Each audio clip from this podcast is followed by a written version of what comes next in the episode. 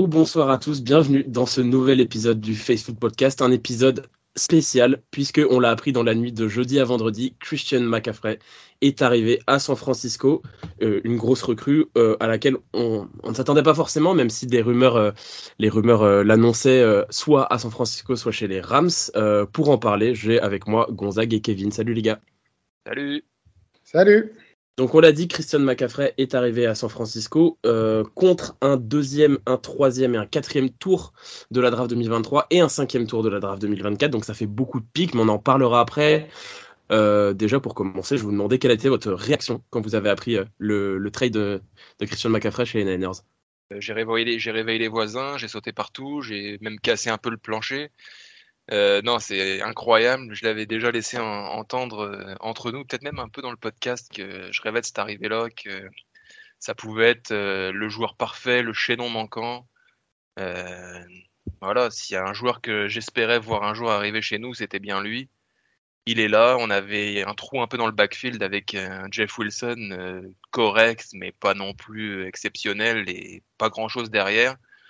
Euh, là, on a un des tout meilleurs spécialistes de la NFL, en plus ultra complémentaire euh, dans, le, dans le dispositif de Cal Shanahan, donc euh, ça va être un feu d'artifice. On fera le bilan un peu des armes offensives qu'on a en ce moment, mais ça va être incroyable. Bah écoute, pour ma part, je l'ai appris quelques minutes après Kevin, puisque c'est Kevin lui-même qui m'a réveillé à 5h30 du matin via une notification envoyée directement pour me faire part voilà, de la signature de, de Christian, bah écoute, que dire euh, Je suis complètement euh, de l'avis de Kevin. Je suis ravi euh, de ce trade pour le joueur, en effet, qui est complètement Shannon compatible. Un joueur que j'adulais, il y a pas d'autres termes, lorsqu'il était à l'université, à tel point que c'était un de mes joueurs préférés à se présenter à la 2017, que je voyais déjà plus ou moins chez nous avec, on va dire, un panel de deux à trois autres joueurs. et donc voilà, donc je suis enchanté de ce trade. Euh, en tant que tel, et ça va être un apport immédiat euh, à notre équipe dès dimanche soir face aux Chiefs. Je... Là, on, va dire que les derniers sceptiques sur notre capacité à aller au Super Bowl, je pense, euh, vont commencer à, se taire si le joueur arrive à rester en bonne santé. Ouais, c'est ça. Bah moi, pour ma part, bah je l'ai appris au, au, réveil. Euh, je vous passerai l'heure parce qu'elle est un peu indécente, mais je l'ai appris au réveil. Euh, pareil euh, sur une notification avec notre groupe, avec les gars du Facebook Podcast. Et en fait, j'ai juste vu qu'il y avait, je sais pas, 70 messages.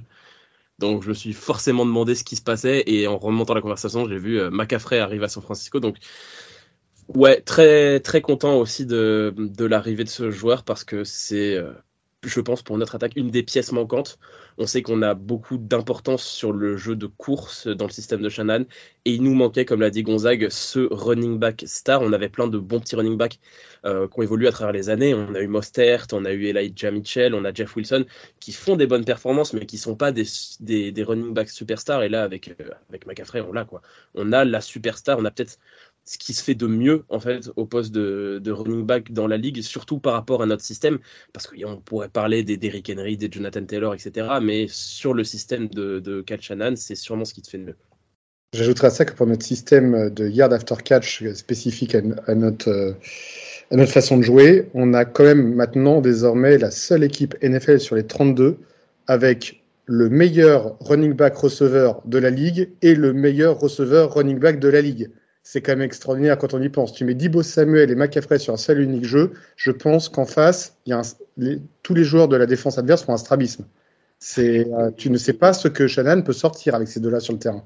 Et le coordinateur défensif adverse, imaginez un peu Garoppolo qui se place pour recevoir le ballon, à sa gauche Dibo Samuel, à sa droite euh, Christian McCaffrey, et puis tu as encore Brandon Ayuk est George Kittle qui attend éventuellement une passe. Mais tu fais quoi? Tu marques qui? Tu doubles qui? C'est insoluble pour les coordinateurs défensifs adverses. J'ai vraiment hâte de voir euh, comment les défenses vont pouvoir s'aligner sur une telle attaque. Ouais, c'est la question que j'allais vous poser. Euh, donc, vous l'avez dit, on a beaucoup d'armes dans notre attaque. On a évidemment Dibo Samuel, euh, George Kittle, Brandon Ayuk, Kalius Check.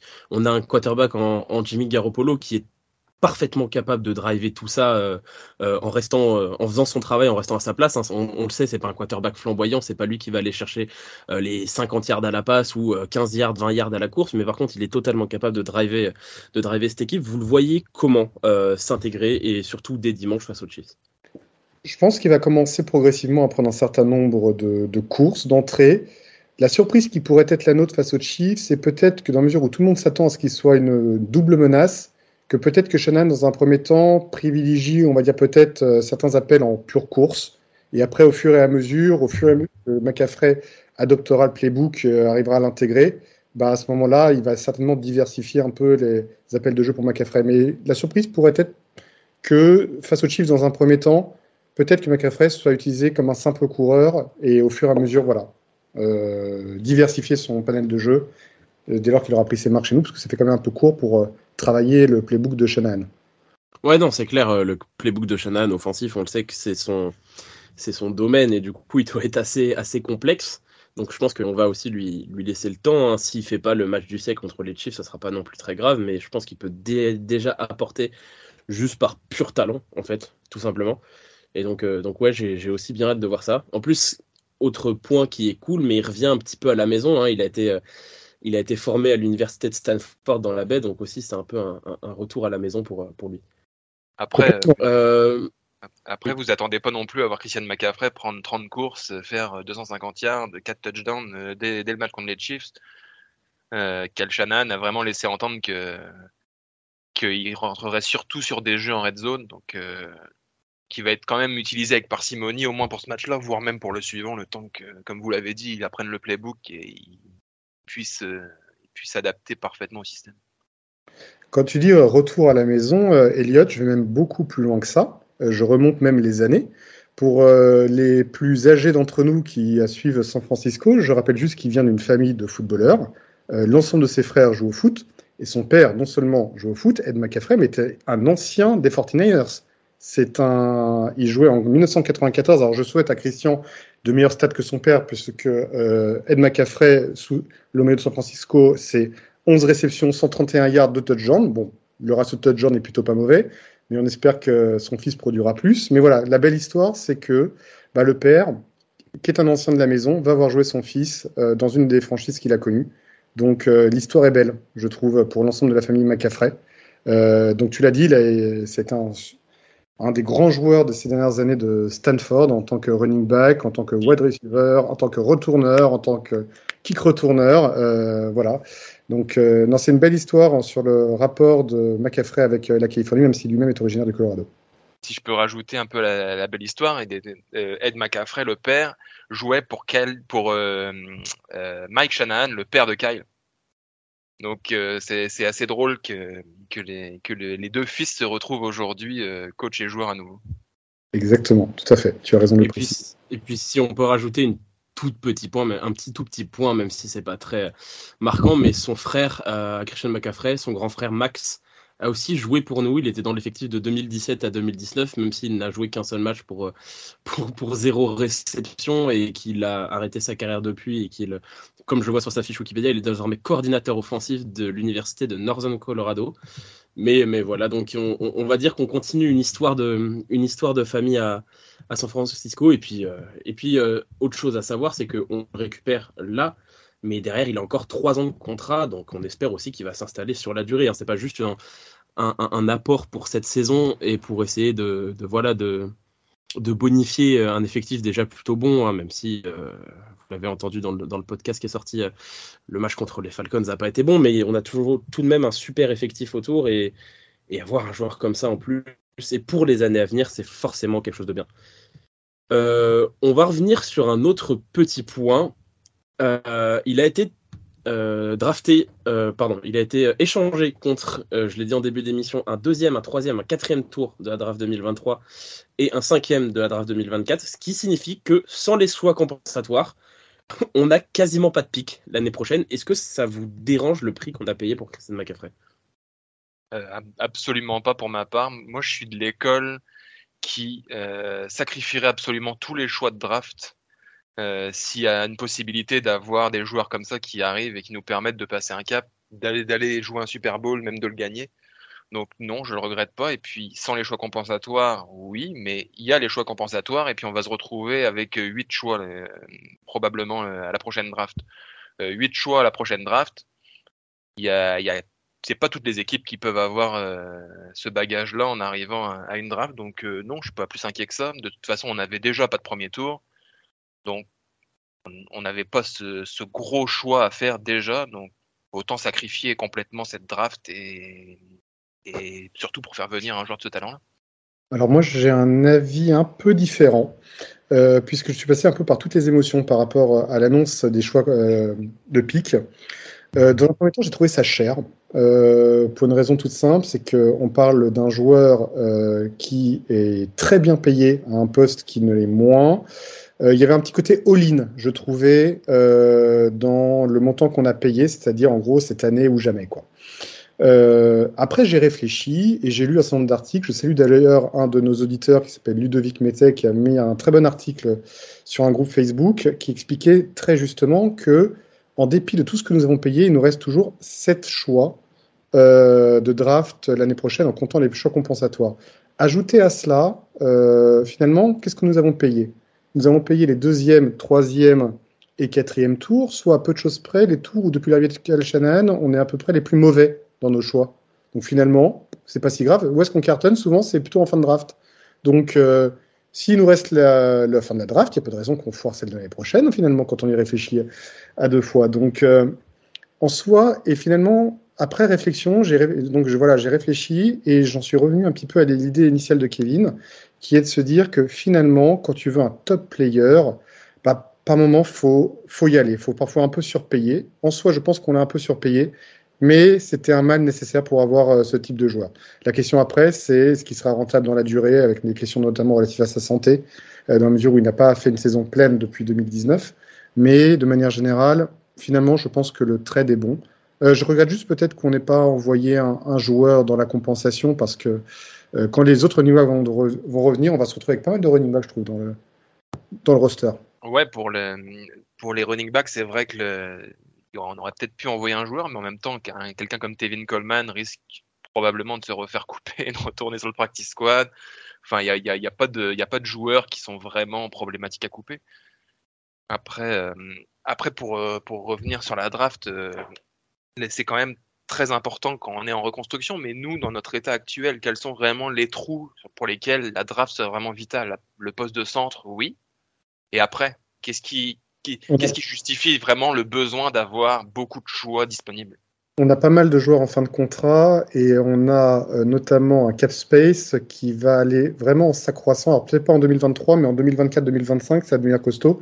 Surtout que la question du quarterback, si Trey devait être performant dans les années à venir, à prolonger, va, se poser avec un salaire de quarterback euh, à ce moment donné. Donc euh, en fait, être un bon manager NFL, c'est préparer l'avenir. Et il faut d'ores et déjà, dès 2022, regarder ce qui se passera en 2024-2025, en fait. Euh, et, donc, la question, en fait, se pose, la gestion du cap. Mais euh, de manière générale, bon, l'avantage d'un running back, c'est qu'il, certes, il est cher payé pour un running back, mais finalement, 12 millions euh, par rapport à d'autres postes, tu l'absorbes pas trop mal. Donc, si on n'est pas trop mauvais sur d'autres postes et qu'on a des contrats rookies, on peut absorber ce contrat. voilà, la question, c'est comment, comment gérer en fait l'ensemble du roster et derrière, en fait, euh, voir comment tu reconstruis derrière, là où il y aura quand même pas mal de fins de contrat à gérer euh, à la fin de l'année quand même. Il y a beaucoup de joueurs qui arrivent en fin de contrat, pas nécessairement les, big joueurs, mais des joueurs de rotation qui vont toujours te chercher 5-6 millions par-ci par-là et qui vont s'accumuler les uns aux autres. Ouais, après, il faut partir du, du principe effectivement qu'on a Nick Bossa à signer euh, là, cette année. Après, faut aussi se dire que euh, Jimmy Garoppolo, euh, on devrait évidemment, enfin, on va euh, perdre son, son, salaire dans les années à venir, puisque même s'il il joue cette année, on sait tous très bien que l'année prochaine, ce sera de nouveau Trey le titulaire. Et pour les années à venir, parce que parce que c'est comme ça que l'équipe a été a été a été formée. La question du cap va se poser dans les années à venir. Après, reste à voir comment les, les rookies vont performer. C'est ça. Alors après, juste une petite aparté, Garoppolo, il ne faut pas oublier qu'il a restructuré son contrat euh, en salaire de base, hors bonus. C'est la moitié du salaire de McCaffrey cette année. Hein. Oui, non, bien sûr, bien sûr, mais c'est toujours un petit peu d'argent. Après, il va falloir faire des, des coupes de des coupes, euh, des petites coupes un par-ci par-là pour absorber tous les salaires, de toute façon. De toute façon, on connaît John Lynch et sa capacité à faire des restructurations, à donner des, des bonus à la signature et de faire tout un tas de montages pour gagner, des, pour gagner de, la, place sur la masse salariale. C'est ce qui s'est passé déjà cette saison où en commençant la saison on n'avait plus grand chose et puis au moment de, restructurer Jimmy Garoppolo on s'est retrouvé avec 6 millions de, de cap, ce qui nous a permis d'absorber sans problème un trade pour euh, McAfrey. Donc, euh. Cela, j'ajoute que quand on regarde en détail certains contrats, certains gros contrats, tu vois qu'il y en a certains qui peuvent encore euh, être transformés en signing bonus. Trent Williams peut passer une seconde fois là-dessus, Kittle sans problème et Charvarius Ward également. Donc, euh, c'est pour ça que 2023, je suis pas inquiet sur la gestion du cap. Par contre, si on commence à étaler tout ça, 2024, 2025, plus tout ce qu'il va falloir prolonger à ce moment-là, là, ça va par contre devenir plus problématique. Mais bon, j'ai confiance en John Lynch pour gérer tout ça. On, verra bien à ce moment donné, on n'en est pas là à ce stade. Non, c'est clair, on a des problèmes de riches en fait à San Francisco. On a la chance d'avoir euh, partout des joueurs ultra performants, pour certains qui sont les meilleurs à leur poste de toute la ligue. Donc, c'est des problèmes, on va pas vraiment s'en plaindre. Finalement, c'est, on préfère avoir ce genre de problème plutôt que des problèmes de joueurs de merde euh, à des postes importants. C'est sûr. Vous avez des choses à, rajouter sur euh, l'arrivée de McAfrey euh, Oui, on peut parler un petit peu du parcours du joueur. comme je disais tout à l'heure, c'est un joueur donc que j'ai adoré à Stanford. Vraiment, il faut savoir que, donc, euh, si on se remet dans le contexte, c'est un joueur qui a eu deux très très grandes saisons euh, à, l'université.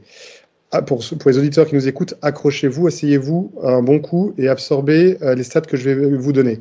2015, c'est 2019 yards à la course, 645 à la passe pour un total de 2664 yards et 13 touchdowns. Est-ce que tu as le nombre de matchs qui va avec ça? Pour, alors j'ai plus, j'ai plus le chiffre, je crois qu'il y en a 13 de mémoire. 2016, euh, c'est indécent. C'est indécent. 1603 yards à la course, 310 yards à la passe, 1913 euh, yards au total, donc un peu en baisse, mais 16 touchdowns pour le coup. Donc on parle d'un joueur stratosphérique utilisé partout à Stanford. D'ailleurs, le seul défaut qu'on lui donnait, c'est d'être surutilisé. Il faisait course, passe, euh, retour de kick-off, retour de punt. Euh, c'est un joueur donc, qui était en concurrence avec Léonard Fournette pour la draft 2017. La plupart des, scouts euh, préféraient Fournette. À titre personnel, je préférais McCaffrey. Euh, à tel point que j'étais, un peu en bisbille entre lui et Trubisky pour savoir qui on prenait en deux à San Francisco. Finalement, on est parti sur Solomon Thomas. Mais voilà, ça se jouait dans ma tête entre ces deux joueurs-là. C'est pour dire à quel point je tenais le joueur en, en très très haute estime. Finalement, il est quand même parti très haut pour un running back. Il est parti en huitième position chez les Panthers. Ça reste quand même très très haut en tant que tel. Et bah, depuis, il a, il a clairement prouvé sa valeur, puisqu'il a notamment à son actif deux très grandes saisons à Carolina, en 2018 avec 1098 yards euh, à la course pour 7 touchdowns, 867 yards à la passe, 6 touchdowns, donc un total de 13 touchdowns. Et en 2019, sa fameuse année complètement folle, 1387 yards pour 15 touchdowns à la course et 1005 yards et 4 touchdowns à la passe. Bref, stratosphérique. C'est la définition exacte du couteau suisse moderne NFL. Et aujourd'hui, on se retrouve probablement avec les deux meilleurs couteaux suisses de la ligue.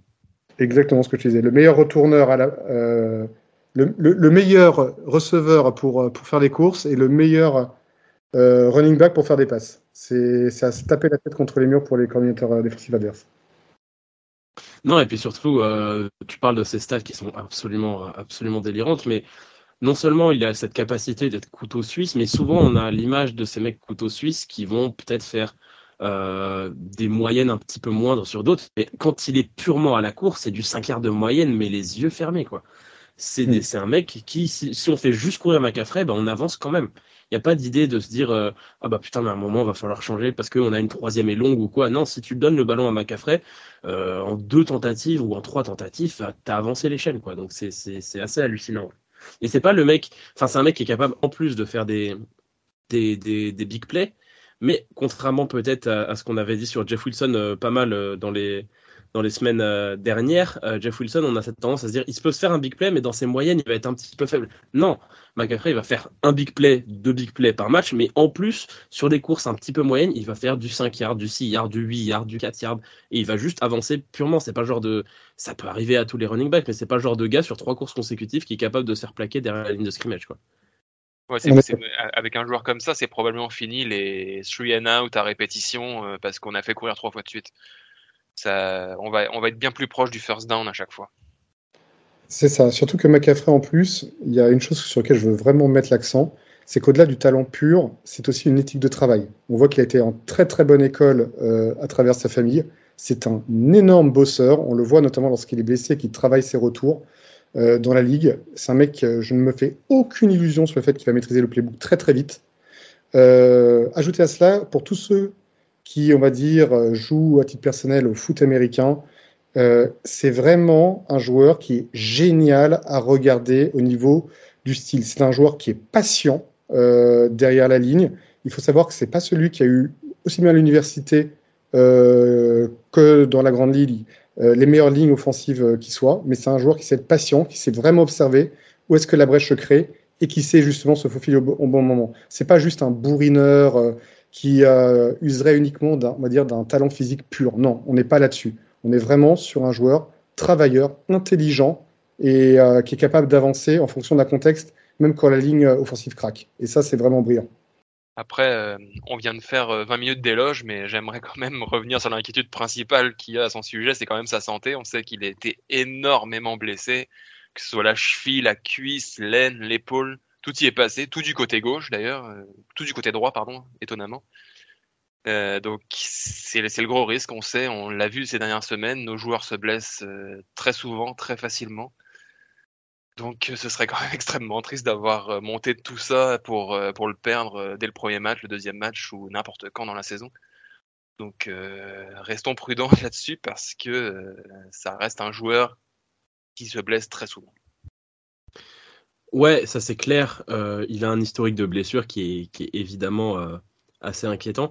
Après, il faut se dire que à San Francisco, il a autour de lui énormément d'armes et du coup, il ne sera pas utilisé sur tous les jeux. Là où à Carolina, depuis le début de sa carrière, la, seule arme offensive, c'était lui. Tous les trucs passaient par lui. La première arme en réception, c'était lui. La première arme à la course, c'était lui. Parce qu'il est arrivé dans le Carolina de l'après Newton. Du coup, c'était un petit peu, enfin, c'était faible autour de lui et l'attaque ne, reposait que sur lui. Pareil quand il était à Stanford. Là, il va aussi euh, bénéficier de, hum, du casting 5 euh, étoiles qu'il a autour de lui pour aussi euh, avoir euh, moins de pression et prendre moins de contact. C'est tout à fait exact. À cela, j'ajouterais même que sur certains jeux où il n'est pas sollicité, on va peut-être lui demander un peu moins d'efforts. L'avantage qu'il y a d'avoir un excellent bloqueur comme George Kittle, c'est que notamment, on l'a vu notamment sur beaucoup de nos running backs, la demande de blocage par le running back sur les situations de jeu de passe à San Francisco est moins dur que tu peux le voir sur d'autres schémas d'autres équipes NFL. Donc, paradoxalement, je pense que sur des phases notamment euh, où il n'est pas sollicité dans le jeu euh, en tant que tel, en tant que cible, euh, les risques de blessures seront moins dans San Francisco que ça a pu l'être à Carolina. Donc, de ce point de vue-là, voilà, il y, y, a matière à être optimiste. À ça, j'ajoute qu'on a à San Francisco un historique de joueurs à danger de blessures qu'on a toujours drafté. Je pense à Ufanga, je pense à Nick Bossa, que des joueurs qui ont connu des difficultés physiques à l'université. Et paradoxalement, bah, ils ont plus ou moins connu quelques petites blessures en NFL, mais ça n'a pas non plus été dramatique. Donc si McAfee doit être absent euh, suite à une blessure deux matchs ou trois dans l'année, je pense que globalement, ramener à un ensemble, on devrait être gagnant. Oui, non, c'est clair. C'est clair. Et puis, euh, toi, tu parlais euh, très justement de, de Kittle euh, au niveau du bloc. Je pense qu'il va aussi bénéficier dans son jeu de course d'un mec comme Kyle Juszczyk. Toutes les équipes ne jouent pas leur jeu de course avec un fullback. Là où lui, il aura quand même une protection supplémentaire. Et la première lame, c'est pas lui qui la prendra. Ce sera souvent Juszczyk ou Kittle, comme tu l'as dit. Donc, ça peut aussi lui permettre de, de, de se protéger et, et de se dire, je sais pas si ça va vraiment se passer comme ça ou quoi, mais se faire plaquer par un se faire plaquer par un corner, ça fait moins mal que de se faire plaquer par un linebacker. C'est sûr. Euh, pour, pour terminer, j'aimerais quand même vous partager un petit, un petit tweet de Robert Griffin que certains de nos plus anciens euh, auditeurs ont peut-être ont peut-être connu sur le terrain. Euh, il, parlait justement de à quel point l'attaque était, était complète et, et, pouvait foutre le bordel parmi les coordinateurs défensifs adverses. Et puis il dit que que dans notre attaque, on a un running back qui pourrait être titulaire en slot receiver, qu'on a un receveur qui pourrait être titulaire en running back, et puis on a un fullback qui pourrait être titulaire en running back ou en tight end. Autant dire que le cauchemar va être partout. C'est ça, c'est tout à fait résumé. En fait, on a l'impression que la, avec McAfee, la boucle est bouclée. C'est-à-dire, Shannon avait un, un 11 type offensif en tête. Et à peu de choses près maintenant, il l'a. Je pense qu'on est vraiment au plus proche de la team qu'il arrivait au moment de prendre les rênes de San Francisco. Euh, je serais d'ailleurs, bah, là c'est moi qui extrapole complètement, mais je pense que je serais très surpris que McAfee, d'ailleurs en 2017, n'ait pas été très haut dans son board quand tu vois le style de jeu qu'il applique. Il a évidemment préféré des Robin Foster et des Solomon Thomas. Euh, on sait que Robin Foster était d'ailleurs le deuxième choix d'entrée euh, de Kyle Shannon, puisque si Thomas était parti à Chicago, il serait parti sur Foster euh, en 3. Mais je, je, pense que McAfee devait certainement pas être bien loin dans son board quand tu vois à quel point le joueur est compatible avec son système, il y a vraiment matière à se marrer pour les prochains matchs. Chers auditeurs, ne, regardez, ne perdez surtout pas de vue votre équipe dans les matchs à venir. Je pense qu'on peut vraiment voir de très beaux jeux appelés. On est quasiment dans une, dans une position où on est susceptible d'avoir la meilleure attaque et la meilleure défense de la ligue en ce moment. Donc euh, oui, comme, comme Gonzague, ratez pas les prochains matchs. Tous ceux qui voulaient euh, qui, euh, voir San Francisco gagner le Super Bowl, bah c'est dommage, il fallait jouer avant parce que d'après ce que j'ai lu, euh, la cote de San Francisco pour euh, gagner le Super Bowl a remonté en flèche depuis aujourd'hui. Donc euh, pour ceux qui veulent parier, c'est un peu trop tard, la cote est devenue moins intéressante maintenant. Et nous ne sommes pas sponsorisés par Unibet, même si nous sommes tout à fait à l'écoute de toute proposition commerciale.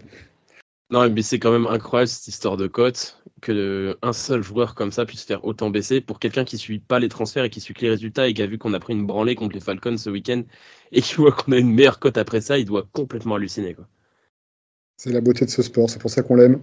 Euh, non, non, je pense qu'on a vraiment des arguments à faire valoir euh, pour aller au bout. Comme le disait Kevin, on a maintenant une attaque qui est assez complète, une défense qui n'est plus à présenter.